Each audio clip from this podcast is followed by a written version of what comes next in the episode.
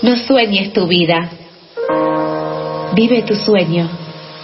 Piensa, cree, sueña y atrévete, tete, salte del closet.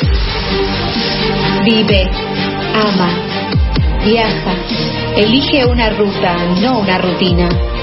Abrocha tu cinturón y alto.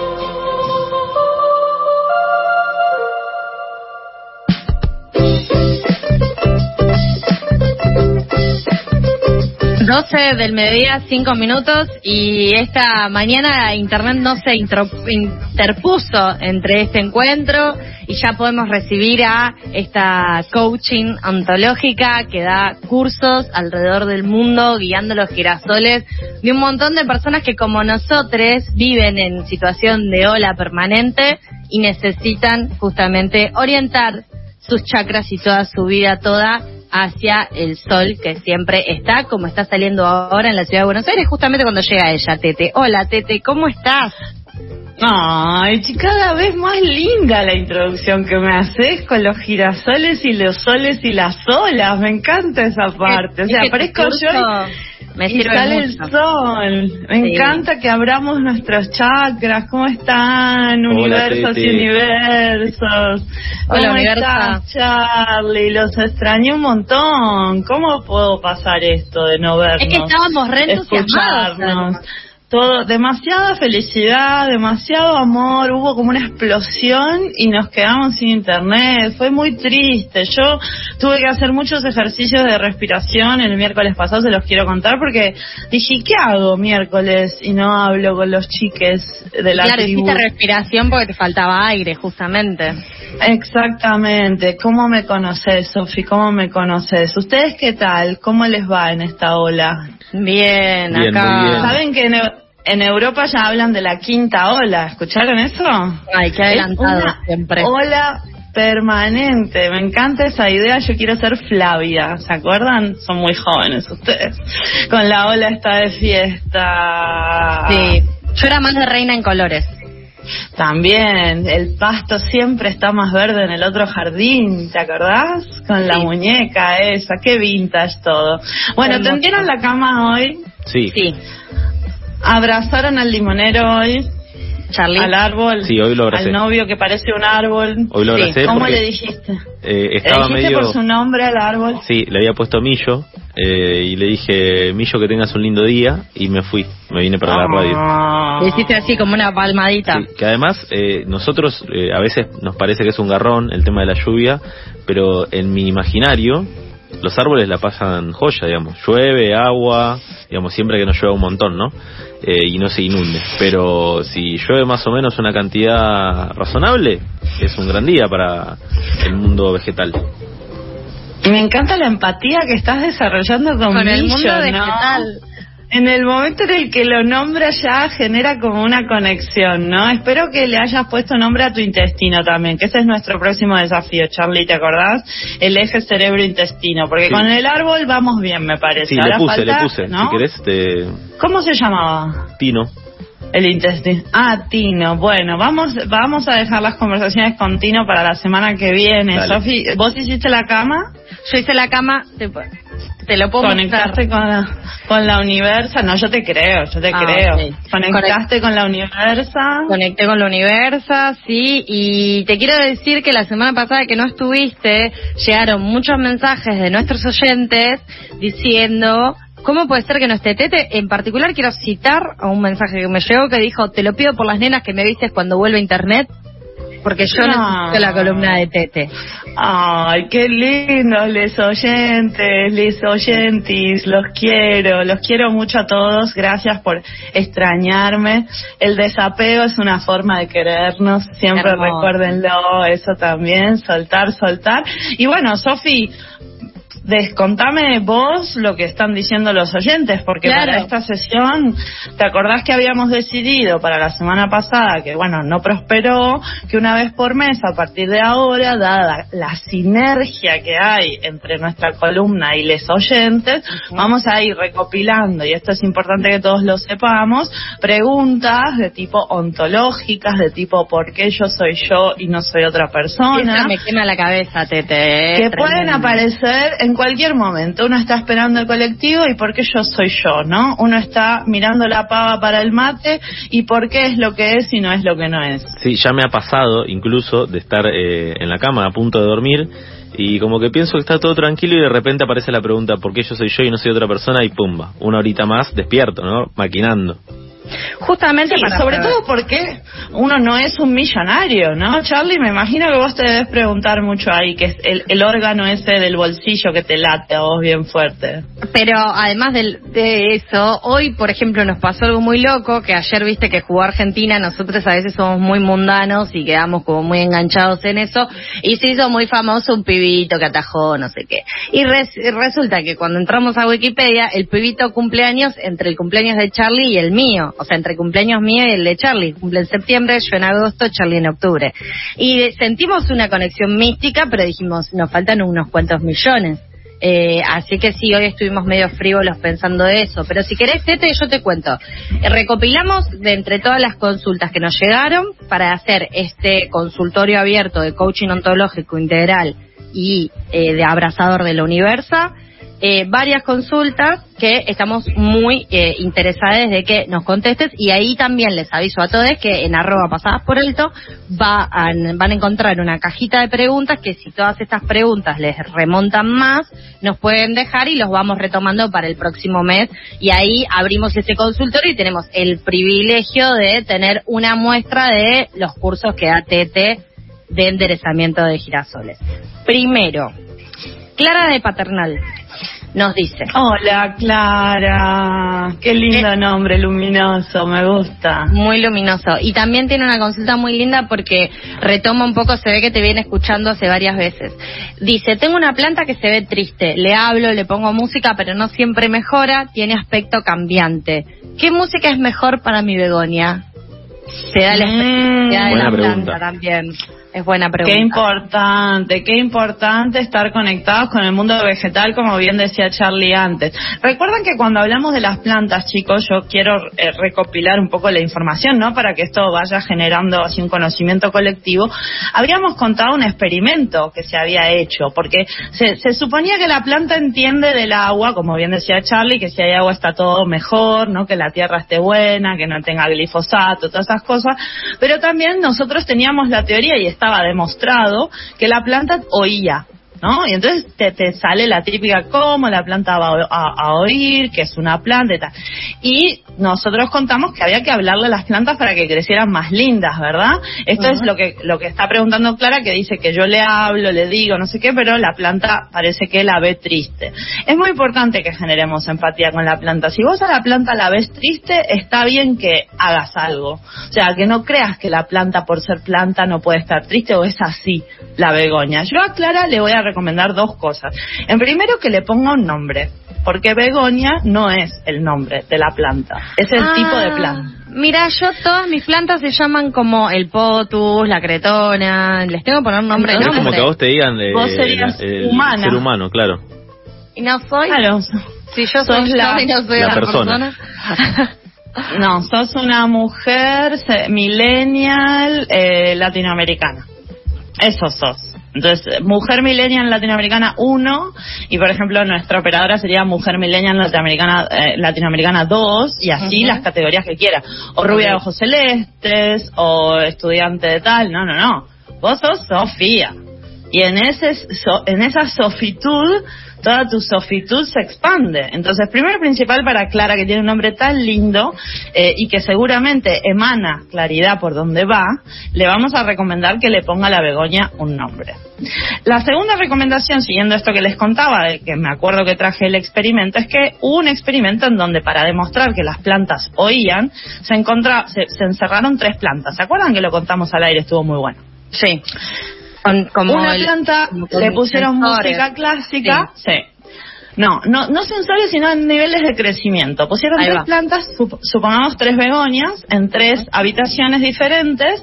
A una le pusieron música clásica, a otra le pusieron pop y a otra le pusieron heavy metal.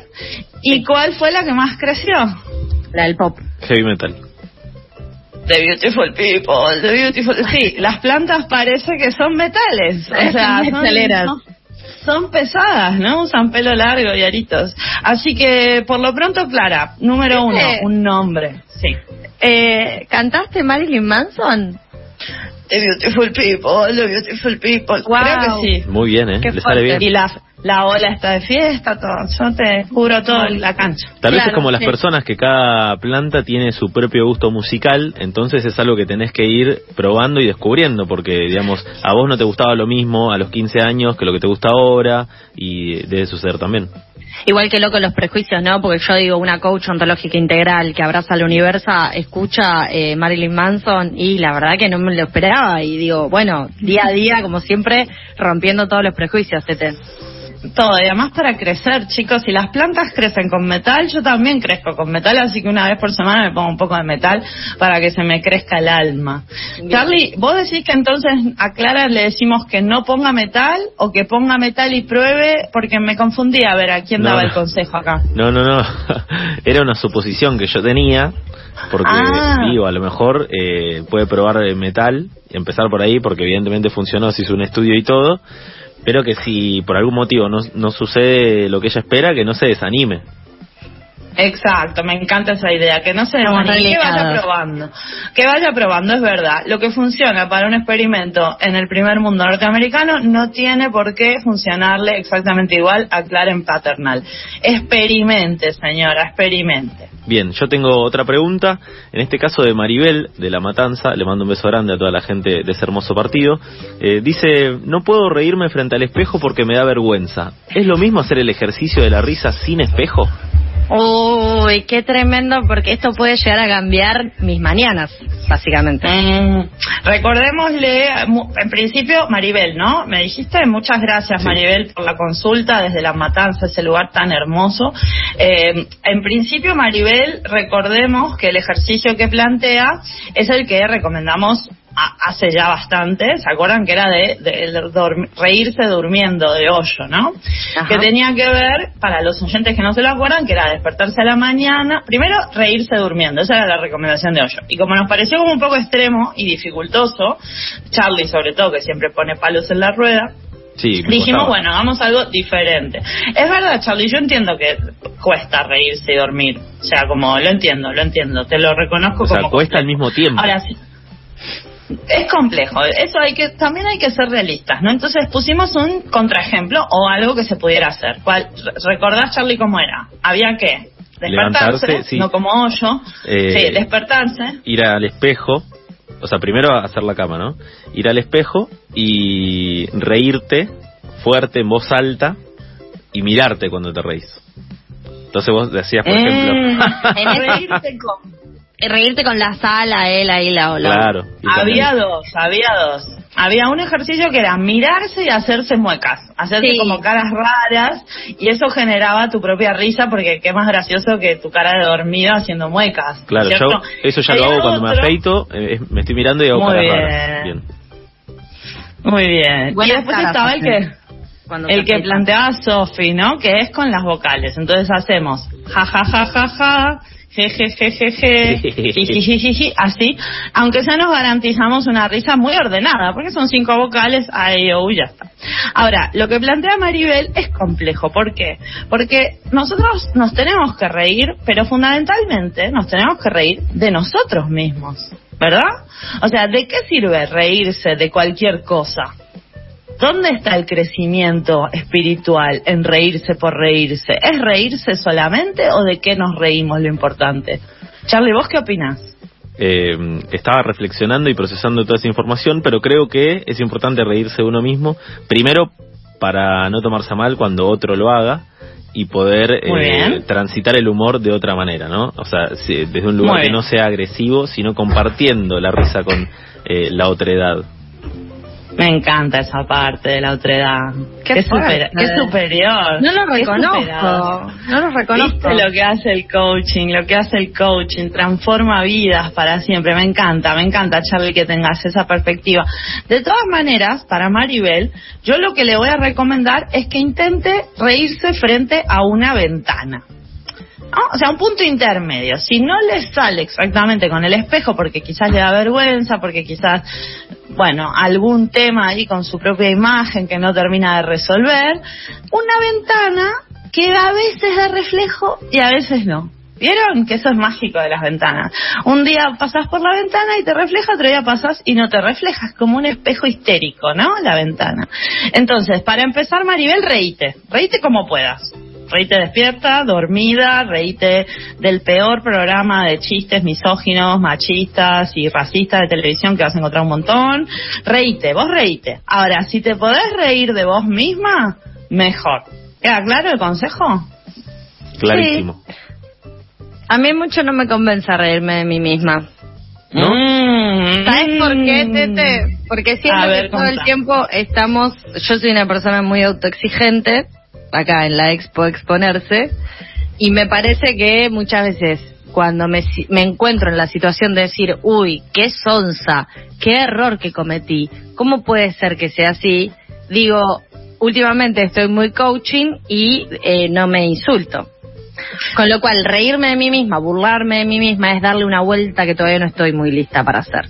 Pero no, no, no, pero acá vamos, espera, espera, espera, Charlie, un momento, un momento, que uno se ría de sí mismo no quiere decir que se burle de sí mismo. Eh, ojo, ahí. Ahí eh. tenemos que ver en el que nos reímos, ¿no? Eh, bueno, pero vos te podés reír de vos misma. El ejercicio de despertarse a la mañana y verse al espejo básicamente es reírse de uno mismo. O sea, aunque no, se esté burlando uno de uno mismo, sino que uno se mira y dice, pero mira qué linda cara, y hace como monigotes así, se agarra las comisuras de los labios, se pone las cejas para arriba y dice, ah, mira qué cara. Se puede hablar, uno, decirse chistes, y ahí uno se ríe de sí mismo, pero no se burla. Sí, Charlie, decía. No, que para mí eh, eso, eh, importante lo que mencionás de no burlarse, y además tiene que ver con cuándo lo haces, ¿no? Porque si vos te vas a eh, hacer o intentar reírte de vos misma, el mismo día en que te equivocaste y hiciste algo mal, seguramente eh, no, está, no estará tan bueno, pero si te acordás de algo que hiciste hace un año, y decís, ah, mirá Sofi, ¿cómo, cómo sos Sofi? Eh? Caíste en cana por una pavada. Y te reís, te reís, porque es gracioso a veces. No me parece bueno que saques eh, la conversación de porque cuando estuve privada de mi libertad, pero ahora quiero traer otro mensaje que es de un compañero de mi barrio, de acá de la Balvanera, que eh, se llama Pepe, o así firma por lo menos este mensaje, y dice, no puedo dormir y cuando duermo tengo pesadillas. ¿Cómo hago para dormir y soñar lindo? Y yo te perdón, que yo sé que esto a vos no te gusta, pero justo el otro día me encontré con un libro que te quiero recomendar y le quiero recomendar a Pepe, que me viene justo, que se llama También vivimos mientras soñamos. Lit, me encontré con este libro. Y, es verdad, eh, irrefutable. Y nada, y eso un poco me hizo acordar este mensaje que le di acá de Pepe. ¿Qué tenés vos para decirle? Primero y principal me encanta ese nombre, Pepe. Pepe me encanta. Me encanta porque además es como que me trae felicidad directamente. Así que le agradezco a Pepe que nos haya escrito. Le mandamos mucha luz hasta Balvanera, donde sea que esté en este momento. Le agradecemos la consulta. Y, por supuesto, que vivimos mientras soñamos. ¿Quién puede negar eso? O sea, imposible de negar, no solamente que vivimos, sino que es nuestro momento más conectado con nuestro ser real. O sea, esa idea de que soñar, los sueños no hay que darle bola. Todo lo contrario, chicos, persigan sus sueños. Sus sueños son más verdad de lo que a ustedes les parece. Y entiendo que el pobre Pepe en este momento la esté pasando mal porque hay mucha gente con muchos problemas de sueño, con la pandemia y en general. ¿Se acuerdan cuáles eran los ejercicios que habíamos pensado para irse a dormir bien, para ser felices? ¿Se acuerdan Me acuerdo el de la cuchara en la mano. A ver, ¿lo querés contar? Yo no tengo mucha más información. Solo recuerdo cuchara, mano. ¿Te acordás que había una cuchara y una mano? Charlie, ¿te acordás los ejercicios para dormir? Eh, no, la verdad es que el de la cuchara no, no lo estoy registrando en mi mente. Bueno, la cuchara y la mano la vamos a dejar en el plano del misterio porque es así para que todo el mundo crea que Sophie se volvió definitivamente loca. Pero sí, es verdad, había una cuchara y una mano involucrada, es cierto, pero hasta ahí que dejamos. En principio los ejercicios para dormir, chicos, tienen que ver con relajar. O sea, relajar, el mundo no es tu problema, Pepe el mundo está bien o mal o lo que sea que quieras que esté, pero el mundo va a seguir ahí.